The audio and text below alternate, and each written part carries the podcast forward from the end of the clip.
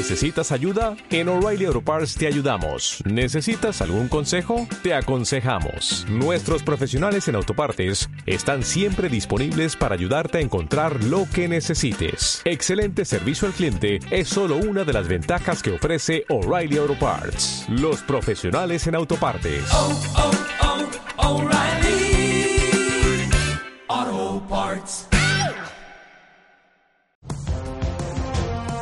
La Conferencia Episcopal de Colombia presenta Así va la Asamblea, el informativo del Episcopado Colombiano.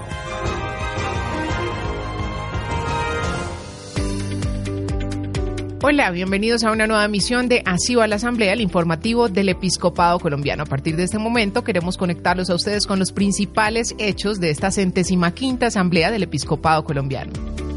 Así va la Asamblea.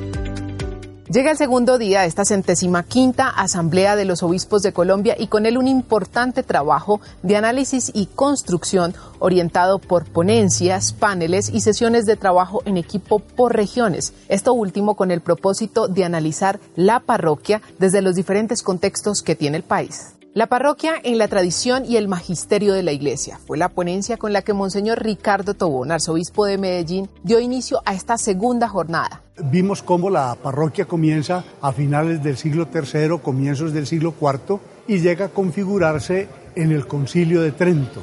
Pero es el Concilio Vaticano II en el siglo XX quien da un verdadero desarrollo a la parroquia, no como un simple territorio, sino como una comunidad de fieles.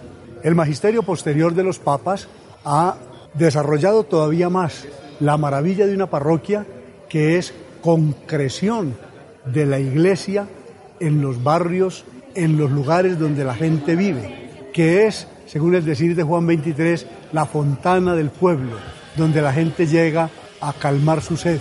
La parroquia es la célula primera de la iglesia, siempre en unidad con la diócesis y siempre en comunión con toda la iglesia.